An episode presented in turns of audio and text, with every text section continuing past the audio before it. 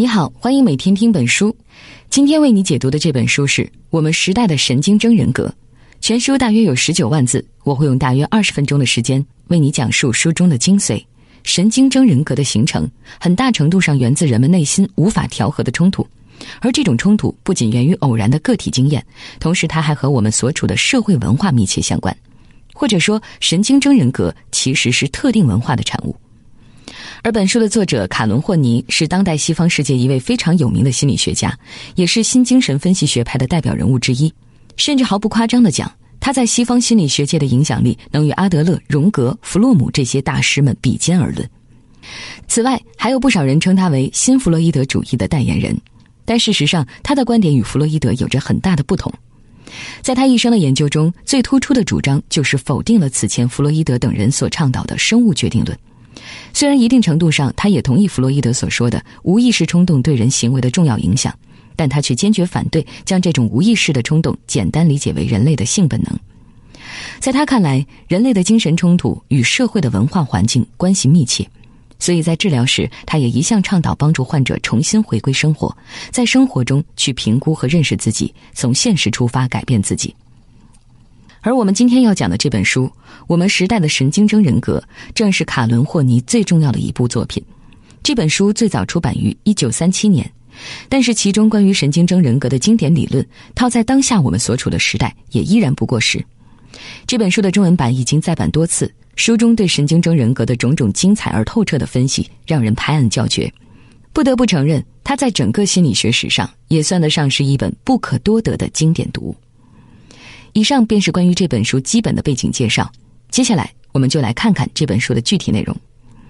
在这本书中，作者主要说了三件事：一、神经征人格是什么？通常患者会有哪些共性的行为表现或倾向？二、人们为什么会形成神经征人格？三、我们该如何应对自己的内心冲突，避免神经征人格的产生？而这几件事都是建立在一个基础之上的。那就是神经症人格形成的一个重要土壤，其实是我们的社会文化环境。就像今天的中国社会，消费主义盛行，网络上琳琅满目的产品和广告宣传无时不刻不在冲击着我们的感官，刺激着我们不断购物。与此同时，整个社会似乎还充斥着这样一种文化认同：好像你只有买了这些那些品牌，你的生活才算是美满幸福。然而，对现实中的很多人而言，这样的消费不得不受到实际经济条件的限制。而由此产生的心理后果，可能就是欲望和现实之间的脱节和与日俱增的焦虑感。久而久之，如果调节不好，疯狂的买买买发展成一种病态，整个人都可能会变得有些神经质。而这也恰好印证了本书作者一直强调的一个核心观点：神经征人格其实是我们所在文化的产物。接下来，我们就进入第一个问题：什么是神经征人格？患者通常有哪些具体表现？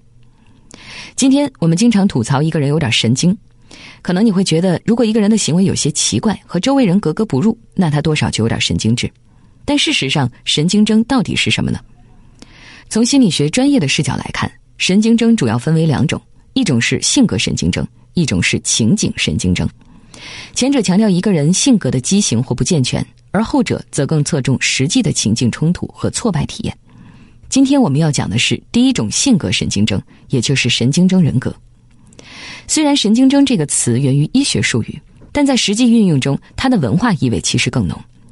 之所以这么说，是因为在定义神经症时，一个常见的解释是神经症对正常行为方式的偏离和畸变。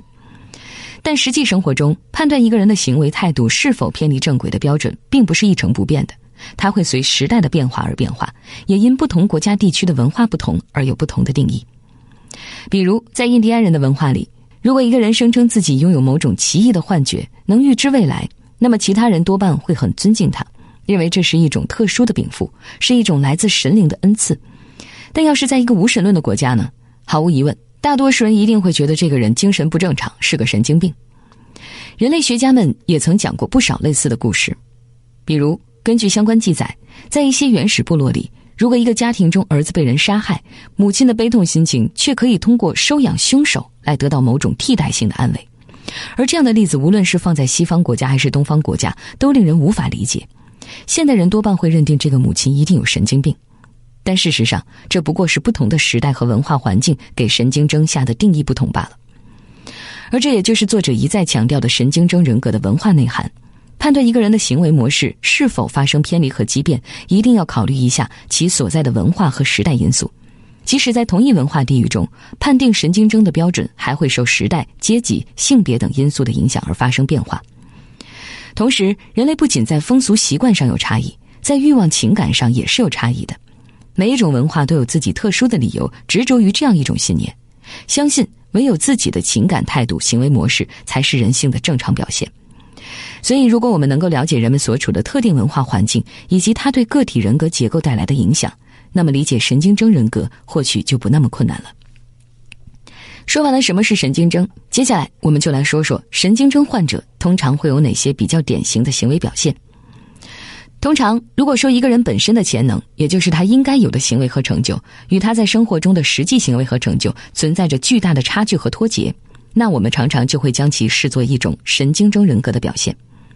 比如，在我们身边常常就会遇到这样一种人，尽管他们在外人眼中从不缺乏朋友或亲人的关爱，但在内心深处，他们却总是无法真正的接受和享受这种爱。他们甚至从不相信爱，并总是固执的认为没有任何人会爱自己。这种不相信很可能隐藏在一种满不在乎的态度下，表现为一种玩世不恭的傲慢，而这就是我们所说的神经症的一个重要体现：潜在素质与现实的行为的脱节。在他们眼中，自己就是自己的绊脚石。具体来说，神经症患者的病态行为倾向常常表现在这三个方面，他们分别是：对爱的病态需要、对成就的过分追逐和个人的孤独感。一对爱的病态需求。在作者看来，神经症患者们的内心经常处于矛盾和两难之中，并且女性较多。他们经常会极具攻击性的追求唯我独尊，但另一方面却又极其渴望被一切人所爱，在一段关系中完全依赖另一个人。而正是这种纠结的焦虑感，进一步加剧了他们对爱的病态需求。二，对成功的过分追逐。这里成功的衡量标准往往是特定的社会和文化环境赋予的。不同的国家或地区对于成功的定义通常不一样，像在中国的文化里，成功和名望往往可以给人一种较大的安全感，但如果这种追求表现过度，就难免有些不正常了。这时，人们获得的已经不再是名誉、尊严或利益这些东西了，同时这也是一种病态的自我保护手段。三，个人的孤独感，一个人是否会经常性的感到孤独，同样和他所在的文化环境密切相关。无论是整个社会大的文化环境，还是个人成长所在的小的家庭环境，都会在一定程度上影响一个人人格的养成。社会激烈的竞争、家庭成员之间的紧张关系，以及在既有文化认同中摇摇欲坠的自尊心等等，这些文化因素一定程度上都会强化这种孤独感。就像今天，我们早已适应了虚拟的网络世界，沉溺于丰富的手机生活，与他人直接的交流越来越少。很多时候，我们都是通过微信聊天，但时间久了，也会不可避免的带来人与人之间真实社交关系的弱化和疏离。好了，到这里，第一个问题已经讲的差不多了。现在，我来为你总结一下以上内容的重点。首先是关于神经症人格的定义和理解。作者指出，神经症是一个人正常行为方式的偏离和畸变，但通常判断一个人的行为态度是否偏离正轨的标准，会因文化环境的不同而不同。其次是神经症典型的行为表现，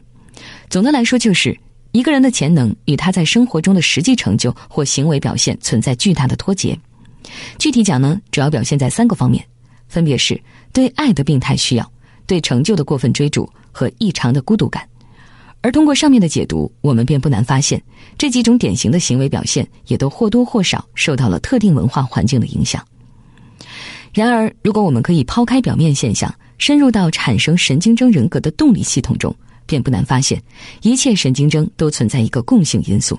那就是焦虑以及人们为对抗焦虑所建立的防御机制。而这也是我们接下来要讲的第二件事：人为什么会形成神经征人格？对此，作者在书中明确指出，神经症的产生虽然并不排除性压抑、遗传禀赋和童年经历的影响，但本质上还是源自一定的社会文化环境。而为了进一步更好的解释这个观点，作者从以下三个方面给出了解释：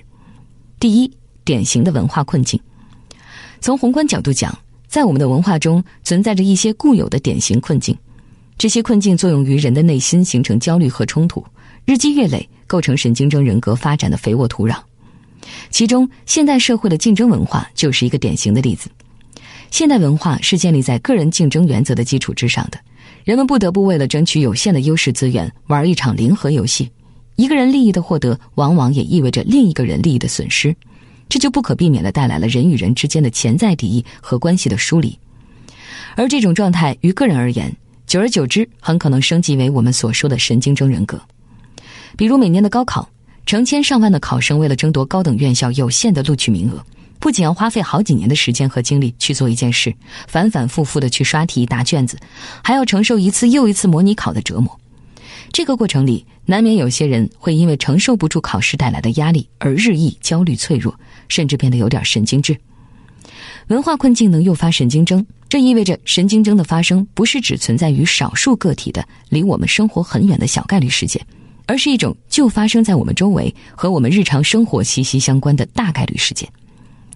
第二，神经症人格很大程度是源自于人们的内心焦虑和对抗焦虑所建立的心理防御机制。在作者看来，真正的焦虑不是昙花一现的困境和突发事故带来的心情不好或情绪低落，它是我们一直竭力逃避又难以挣脱的无力感，而心理防御机制。在心理学上的常用解释是，个体面对挫折或冲突的紧张情境时，内心具有的自觉或不自觉的解脱烦恼、减轻内心不安、以恢复心理平衡与稳定的一种适应性倾向。对于神经症患者而言，他们的问题不在于应对突发事故或困难的能力太差，或情绪过于敏感，真正的问题在于他们面对焦虑时所做出的防御机制。比如，面对挑战或困难时，他们通常不会勇敢的接受。而是将责任想办法转嫁给外部世界，并且经常夸大自己实际感受到的挫败感和攻击性，严重时甚至还会借助酒精或药物来麻痹自己。此外，还有一种人，他们对于焦虑事件直接采取彻底回避策略，他们可能还会经常假装不喜欢一些东西，并以此作为理由去说服自己逃避这些让他焦虑的事。然而，事实上呢，这一系列的防御机制都是自欺欺人的。在真正对抗和缓解焦虑上根本没有什么用。对于神经症患者来说，他们通常选择的防御方式是病态且不合理的，而这无疑加剧了他们的神经症倾向。对此，本书的作者卡伦·霍尼特意列举了神经症患者几种典型的心理防御，供我们参考。第一种方式，获得任何形式的爱，它通常是焦虑者对抗焦虑的一种强有力的手段。其背后伴随的基本想法就是：如果你爱我，你就不会伤害我。因为在神经症患者看来，焦虑越是难以忍受，保护手段就越要彻底。更多时候，爱在他们眼中是畸形的，不是过于小心翼翼，就是太过苛求。第二种方式，顺从一切人的潜在愿望。顺从，从某个角度理解，是为了避免一切可能招致的敌视。在这种情况下，一个人可能会压抑他自己的一切需要，压抑别人对他的批评指责，宁愿遭受辱骂也不反击，而且还随时准备着不分好坏的帮助别人。而这背后的基本想法则是：如果我放弃了自己的需要，我就不会受到伤害。设想一下，如果有一天无条件的顺从不再适度的依附于一个人或一个制度，而是演变成无厘头的满足所有人的需要，那显然是有问题的，不值得提倡。第三种方式，通过实现权力、成就、占有、崇拜或智力上的优越来获得安全感，而这背后的基本想法是：如果我拥有权力，就没有人能够伤害我。在正常人身上，对权力和成功的追求并不带神经征倾向，相反，可能还会加速个体的自我实现，增强自信。但是换到神经症患者身上就不一样了，他们对权力、对成就的追求多半是源于内心的焦虑、仇恨和自卑。而这里还涉及一个文化的因素，那就是个人对权力和成就的追求，并不是在每一种文化中都是被歌颂的。就像之前我们讲的印第安人的例子，在他们的社会结构中，财富与头衔并没有那么重要。最后一种方式退缩，上面我们讲的三种手段都有一个共同点，即愿意和外部世界角逐，愿意以这种或那种方式来与之周旋。但最后一种就不一样了，这种自我保护是想通过回避世界而寻求内心的安全感，借此抵御焦虑。通常处于退缩中的神经症患者会对周围的一切表现得过于云淡风轻，一副满不在乎的样子。表面上看，他们似乎很独立，从不依附别人。但事实上，他们的内心却充满了矛盾。以上是神经症患者典型的四种心理防御机制。由此看来，这些人对抗焦虑的方式显然是有问题的，或者说是病态的。他们的一系列行为做法，并不是出于追求快乐和满足的本性考量，更多的是强烈渴望获得一份安全感的需要。而这种错误的防御机制，通常不仅不会帮助患者缓解焦虑，反而还加剧了他们的神经症倾向。这是神经症人格形成的第二个原因：内心的焦虑和为了对抗焦虑所形成的不正确的心理防御机制。那么接下来，我们来说说形成神经症人格的第三个原因，就是神经症人格的形成往往离不开一个人的幼年经历和其后天的成长环境。这个环境不同于上面我们所说的制度化的文化背景，更多的是指一个人所生活的小环境和其特有的人生经历。在作者看来，一个小孩忍受创伤的能力其实是很强大的，但前提是他们要感受到自己是被人爱、被人需要的。比如日常生活里，我们不乏看到这样的情形：一些父母总是说自己一心一意的为孩子的利益着想，但却经常牺牲掉孩子童年时期最需要的陪伴；还有人有两个孩子甚至更多，但这些家长有时会对其中某个孩子格外偏爱，而其他孩子则受到了不公平的指责和区别对待。又或者还有一些家长，由于自己生活和工作压力大，就将喜怒无常的情绪带给孩子，或经常找借口无法兑现承诺。而这些表现都会或多或少在孩子心中唤起敌意，而这种敌意长久的潜伏在孩子心里，久而久之就很容易强化为一种神经症人格。这也再一次印证了我们前面说的，家庭中父母与子女间的关系，以及儿童的成长环境和氛围，对神经症人格的形成有很大影响。好了，关于人为什么会产生神经症人格，我们已经讲的差不多了。按本书作者的说法。神经症的产生虽然并不排除性压抑、遗传禀赋和童年经历的影响，但本质上还是源自一定的社会文化环境。具体的讲，主要有三方面原因导致了神经症人格的形成：一、社会中固有的文化困境；